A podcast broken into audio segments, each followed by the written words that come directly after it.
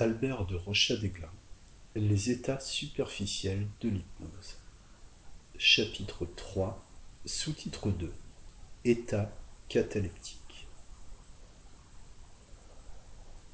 Par suite de l'inertie qui constitue la caractéristique de l'état de catalepsie, les membres du sujet, bien que présentant la plus grande souplesse, conservent très longtemps l'attitude qu'on leur donne, quelque pénible qu'elle soit en apparence. Bien plus, le muscle proportionne le degré de sa contraction à la résistance qu'il doit vaincre. Comme on peut s'en assurer, soit en mettant le bras en extension et en chargeant la main d'un poids assez considérable, soit en faisant reposer sur deux chaises par la tête et par les pieds, le corps du sujet qui se maintient dans cette position aussi raide qu'une verge de fer. De même, lorsqu'on imprime à un membre un mouvement rythmique quelconque, comme celui d'envoyer des baisers ou de balancer le bras, le mouvement se continue automatiquement jusqu'à ce que l'hypnotisé se réveille. Si l'attitude donnée à un membre correspond à un état moral bien déterminé, tel que la colère, le défi, l'effroi, la prière, l'extase, l'amour, l'humilité, la tristesse, etc. Le mouvement du membre provoque dans les autres parties du corps, et spécialement sur les muscles de la face, d'autres mouvements destinés à compléter l'expression du mouvement dont il s'agit. L'effet inverse se produit, mais plus difficilement, en développant sur la face, par des contractures de polarité, le masque de l'horreur, par exemple. On voit alors les membres prendre peu à peu l'attitude qui convient à cet état de l'esprit, et l'attitude se maintient ainsi jusqu'à ce qu'on vienne la changer. Si maintenant, au lieu d'agir sur le corps du sujet, nous agissons sur son esprit, nous provoquerons des phénomènes tout à fait analogues. N'ayant plus aucune idée qui lui soit propre, il suffit d'en insinuer une dans son cerveau pour qu'il la fasse sienne et l'accuse à l'extérieur avec toute l'énergie de son organisme concentrée sur une seule fonction. Présenter brusquement devant ses yeux un objet quelconque, son regard s'y attachera et il n'aura plus d'autre préoccupation.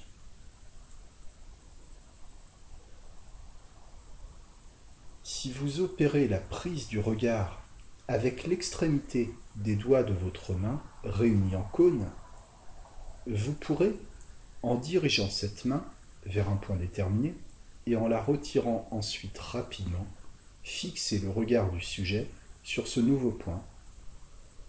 Ce point peut même être imaginaire et déterminé pour lui simplement par la direction que vous avez donnée à votre mouvement.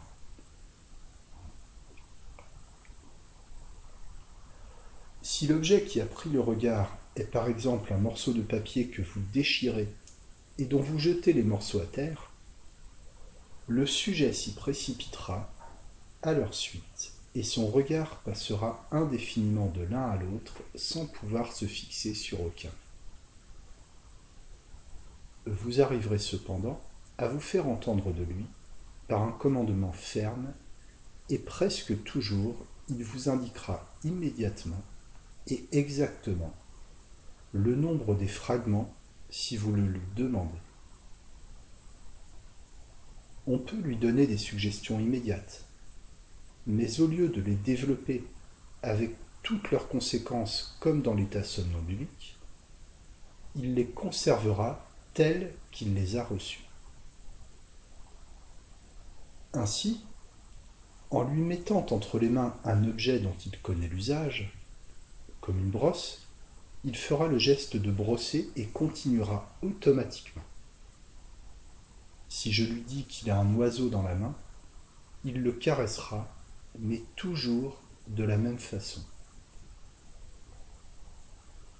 S'il est sensible à la musique, l'audition d'un morceau éveille successivement en lui une série d'émotions qui se trahissent par des gestes, et il suffit d'arrêter brusquement l'exécution pour fixer la pose que l'on désire. Certains airs provoquent les attitudes caractéristiques des passions que le musicien a voulu exprimer, tandis que d'autres, ceux dont l'expression est purement harmonique ou décorative, suivant l'heureuse expression de M. Léchalat, amènent uniformément l'extase. Si l'on exécute devant le sujet une série d'actes, on le verra les reproduire exactement, quelle qu'en soit la nature. Il rira, il pleurera comme il voit faire. Il répétera les paroles, les chants, aussi exactement que le lui permettent ses facultés. Qu'on lui affirme qu'il est triste ou en colère, fier ou humilié, son visage exprimera immédiatement ses émotions et restera en quelque sorte figé dans cet état. Tous les phénomènes que nous avons décrits peuvent se reproduire d'un seul côté du sujet en agissant sur un seul hémisphère du cerveau. On peut même provoquer des sentiments différents à droite et à gauche. Bredd, qui le premier a fait entrer dans la science officielle la connaissance de ces phénomènes, pensait que les attitudes cataleptiques avaient été utilisées à cause du longtemps pendant lesquels elles peuvent se maintenir, par les anciens peintres ou sculpteurs pour la confection de leurs chefs-d'œuvre. Il n'est pas douteux, m'a-t-on dit, que les bacchantes qui n'avaient pas conscience des blessures et dont l'état était une stupeur différente du sommeil naturel, ne fussent sous l'influence du sommeil nerveux. De là, leur, propension à la danse sous l'effet de la musique. De simples servantes sans éducation, sous l'influence de cet état nerveux, se meuvent avec la grâce et le cachet particulier qui distingue les danseuses de ballet les plus habiles. Il y a donc lieu de croire que non seulement cette grâce parfaite d'attitude dans la sculpture et la peinture ancienne procédait de l'imitation des bacchantes et d'autres danseuses mystiques, mais encore que les mouvements habituels aux danseuses de ballet de nos jours leur ont été transmis de l'Italie par reproduction des danses usitées dans les mystères grecs. Personne ne peut voir les filles de basse condition subir l'influence de la musique pendant le sommeil nerveux, sans reconnaître qu'à l'état de veille, elles seraient incapables de se mouvoir avec l'élégance qui les caractérise pendant l'hypnotisme. Une telle faculté a sa source probable dans l'action pure et simple de la nature. Celle-ci enseigne à balancer parfaitement le corps dans tous ses mouvements complexes alors que le sens de la vue est suspendu.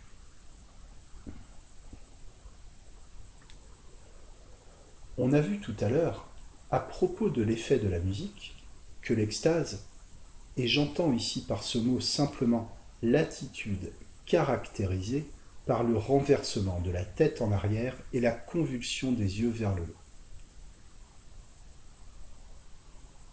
On a vu tout à l'heure, à propos de l'effet de la musique, que l'extase se présentait parmi les formes de l'état cataleptique. Cette attitude se provoque très facilement, chez beaucoup de sujets, par des procédés divers, tels que la pression avec le doigt au milieu de la partie supérieure du front et certaines odeurs. Les théologiens distinguent l'extase surnaturelle de l'extase naturelle. Et sous ce dernier nom, ils confondent divers états de l'hypnose. Ainsi, parmi les causes qui peuvent produire l'état d'extase naturelle, ils citent les maladies auxquelles les anciens donnaient le nom de sacrées parce qu'ils les attribuaient à l'opération directe de la divinité, telles que les affections hystériques, les maladies spasmodiques et certaines folies intermittentes. Certaines potions, onctions et odeurs, de longues méditations, des frayeurs subites ou prolongées, un jeûne excessif, les passes des magnétiseurs, enfin certains exercices corporels. Les devins de Laponie, dit l'abbé Migne, se mettent en extase en dansant et en frappant en cadence sur leur tambour magique. Les Harvas de l'Hindoustan s'exaltent de même jusqu'au délire. Jusqu'à l'extase et au ravissement, par le moyen de la danse et de la musique.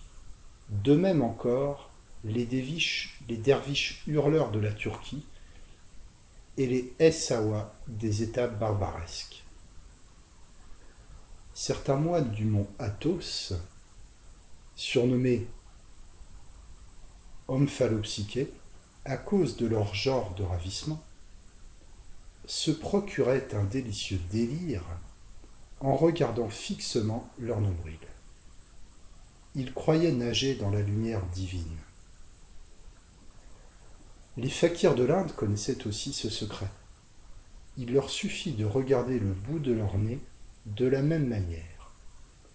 On croit que les prêtresses des Germains se donnaient un semblable ravissement par le spectacle du tournoiement des ondes des grands fleuves il n'est personne qui n'a pu remarquer, en effet, que la fixité du regard sur un même objet donne promptement le vertige. Mais parmi ceux qui sont à même de l'observer, il n'en est pas qui osent pousser l'expérience jusqu'au bout.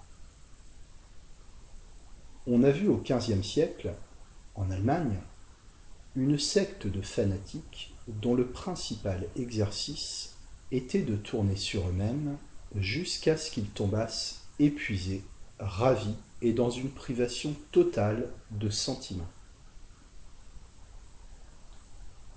Il existe à Constantinople des derviches qui emploient encore aujourd'hui ce procédé. Olaus Manus, cité par Don Calmet, rapporte que les Botniens frappant à coups de marteau une grenouille ou un serpent d'airain placé sur une enclume, tombent évanouis et, pendant cet évanouissement, apprennent ce qui se passe en des lieux éloignés.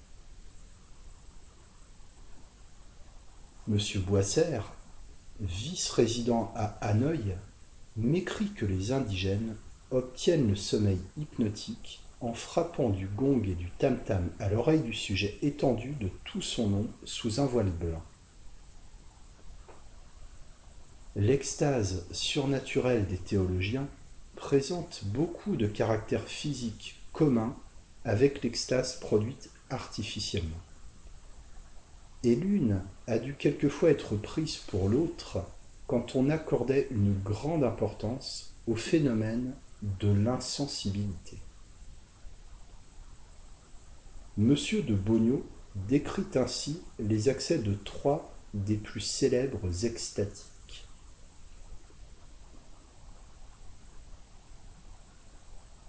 Christine de Stambel fut un jour ravie en extase pendant qu'on chantait devant elle le cantique de Saint Bernard. Son corps était raide et ne donnait plus signe de vie. la respiration même était suspendue. Elle resta ainsi, dit un témoin oculaire, environ trois ou quatre heures, appuyée contre un banc, le visage et les mains enveloppés dans son voile. Puis elle se mit à soupirer en bâillant, de telle sorte que tout son corps était agité. Ce n'est qu'au bout d'une heure que Christine recouvra la, la respiration normale, puis la parole, dont elle ne se servit que pour exprimer l'amour de Dieu qui remplissait son cœur. L'extase de Christine se renouvela, et toujours avec la circonstance de la raideur du corps. Elle ne tombait pas à terre, elle restait à genoux. Sainte Catherine de Sienne, lorsqu'elle était en extase, avait les membres contractés, ses doigts s'entrelaçaient et tenait avec force les objets qu'elle avait d'abord pris entre les mains. Ses bras et son cou avaient la rigidité du cadavre. Ses yeux étaient fermés. Après l'extase, elle était longtemps comme assoupie. Saint Joseph de Cupertino, quand il était saisi par une effusion de l'amour divin, poussait un cri et tombait à genoux, les bras étendus en croix, les yeux élevés au ciel, de sorte, cependant, que la pupille était cachée par la paupière supérieure. Ses membres étaient raides et aucun souffle ne sortait de sa bouche. On a vu que l'état cataleptique se détermine d'emblée chez les sujets sensibles par une action brusque. Les expériences de la salpêtrière ont rendu célèbres les effets du gong et tout le monde connaît l'anecdote de l'hystérique immobilisé par le son de cet instrument résonnant dans une pièce voisine, au moment où elle était en train de dérober des photographies dans un tiroir. J'ai fait tomber Benoît en catalepsie à une distance de 150 mètres en faisant simplement vibrer les plaques d'un téléphone par le mot Psst, prononcé vivement. Je l'ai réveillé au commandement par la même voix. Dites à un sujet de vous frapper et regardez-le brusquement au moment où son bras va vous atteindre. Vous le fixerez dans cette position.